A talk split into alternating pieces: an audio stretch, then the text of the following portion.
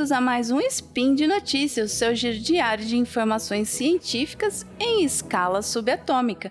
Meu nome é Flávia Ward e hoje é dia 1 Corônia do calendário Decatrian e dia 27 de fevereiro do calendário Gregoriano e falaremos sobre medicina veterinária e o mundo animal. E no programa de hoje, o chifre alheio pode nos proteger, desmame precoce e como afeta as mães. Os tardígrados e o segredo da vida. Solta a vinheta. Speed Notícias.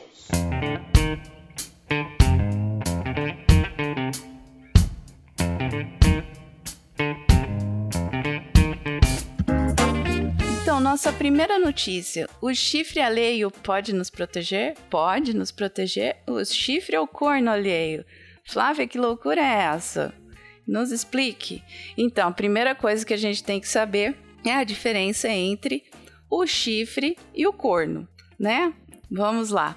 Então, os dois, tanto o chifre quanto o corno, são estruturas que saem do osso frontal da face do animal. Tá? O corno, ele é essa estrutura, ele é formado de queratina, é igual a esse que você vê na vaca, no touro ele, ele fica lá, ele vai crescendo ao longo dos anos e se mantém naquela posição e não se ramifica. E ele não é muito vascularizado, que é, igual falei, é igual a estrutura da unha da gente. O chifre já é diferente. O chifre que a gente vê no alce, na rena, ele é uma estrutura óssea e que envolto por pele extremamente vascularizada. O chifre, ele cai todo ano e ele, vamos dizer assim, rebrota, né? E o que foi muito interessante que os pesquisadores da Escola de Medicina da Universidade de Stanford estão pesquisando é que como é que acontece isso, essa mágica anual de crescer um chifrão ramificado daquele. Eles descobriram que na ponta do chifre, né, quando ele quando ele tá pequenininho, ele tem a gente chama de botão, tem um botãozinho ali em cima do, do osso da, da face e, né, e, e aí, de acordo com o que ele vai aumentando, ele continua no ápice do, do chifre. Ele é formado por células tronco. E células tronco que tem dois genes super especiais e hiperestimulados tá? Esses dois genes. Um estimula o crescimento ósseo e o outro, ele calcifica o osso. Então, vai, vai aumentando as células ósseas ali rapidamente, né? E as células ósseas aumentadas, o outro gene vai e junta cálcio ali para tipo cimentar aquele tecido de células novas. Ele, ele, eles descobriram que a gente também tem essa, esses dois genes no, no nosso organismo, do ser humano, porém eles não funcionam com essa velocidade. Então, assim, eles estão estudando porque é interessantíssimo para saber como é que é essa, essa interação que faz essa reposição do tecido ósseo tão velozmente e com essa eficácia tão grande. Por quê? O interesse disso. Imagina, você fratura um osso que vai você já não é mais um, um molequinho, uma criancinha que tem, né, essa facilidade aí para reposição, né, e, e cura dos tecidos lesionados. Então, para agilizar esse processo no ser humano mais adulto, então, principalmente as pessoas que têm osteoporose, né? Que que, que acontece nessa situação? A, a pessoa ela vai perdendo essas células de reposição. Então, se eles aí, faz, eles fazendo essa investigação, conseguiriam e, e vão conseguir, né, fazer essa essa reposição mais facilmente até para quem já é, perdeu essa habilidade aí de reposição rápida de células ósseas e essa calcificação tão eficiente. É, esse é o estudo que está sendo feito com os chifres desses cervídeos, né, os alces, as renas, para isolar e, e estudar bem bonitinho esses genes e essa interação entre eles para ser usado para gente também. E não se preocupe, porque para estudar essa, essas células, né, esses genes dessas células, eles não precisaram matar nenhum, nenhum dos servídeos, nem judiar de ninguém, porque eles coletam como é, é um tecido bem molinho esse da célula tronco que vai ali se multiplicando loucamente, eles conseguem tirar com facilidade esse material, garantiram os pesquisadores de Stanford, né? Vamos confiar. Nossa segunda notícia, pesquisa brasileiríssima o desmame precoce e como afeta as mães. Um, estudo do Instituto de Ciências Biológicas da USP, aí de São Paulo, é, através do, do pesquisador Giovanni Baroni Diniz, ele estudou o desmame é, de camundongas, que o que, que tirar os filhotinhos delas antes poderia causar, o que, que causa esse desmame precoce. Aí eles explicam que o filhotinho bebezinho camundongo, ele começa a criar dente com 14 dias. Então, a partir de, dessa época que ele já está com um dente, né, formando dente aí, então aumentando as chances dele comer outros tipos de alimento além do leite materno, uh, a mãe camundonga começa a fazer o desmame, que vai do 15 ao 22 segundo dia. Aí, oito dias para fazer o desmame do bebê. E o que que Giovanni estudou? Giovanni estudou um neurotransmissor chamado orexina, que tem, a gente tem a produção da orexina, que é um neuroregulador que está ligado ao comportamento alimentar, ao sono e ao estresse. Uma mãe mamífera, né, uh, que está é, lactente, lactante, ela está produzindo esse neurotransmissor em maior quantidade e os, os neuroreceptores, né, que vão é, receber esse neuroregulador, eles estão ali tudo atiçado, aberto para receber vem neuroregulador orexina em mim. Por quê? Vai aumentar aí o, o, o estímulo para essa mãe se alimentar, né? Para ela produzir mais leite. Ela vai. É, essa a, osteorexina ela vai estimular para que o estado de alerta dessa mãe, então ela vai diminuir o sono dessa mãe para ela ficar sempre alerta ali se o filhotinho está precisando mamar ou não. E, e, e o estresse dessa mãe, né? Para juntamente nesse estado de alerta, para ela estar tá sempre em alerta, mais do que uma outra camundonga que não esteja amamentando. Então, nesse processo de oito dias de desmama, o que, que acontece?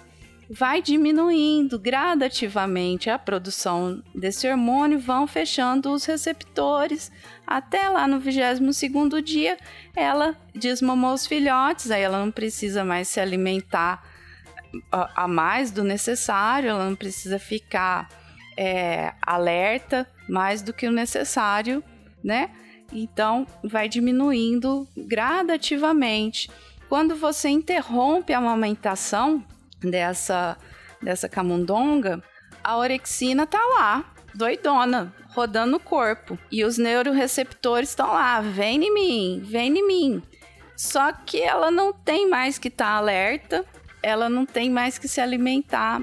Isso causa um estresse muito grande no animal. Então, da mesma forma em que isso acontece na camundonguinha, vai acontecer nos outros, nas outras fêmeas mamíferas aí que estão amamentando, eles estão pesquisando isso, né? Principalmente para ver o estresse aí de desmame da, das mães que amamentam, que por algum motivo aí tem que ser interrompido, então aí pode causar Uh, perda de, de sono, né, um estresse maior nessa mãe. Então, todas a, as, as alterações que estão envolvidas com essa situação do, do corte aí abrupto, né?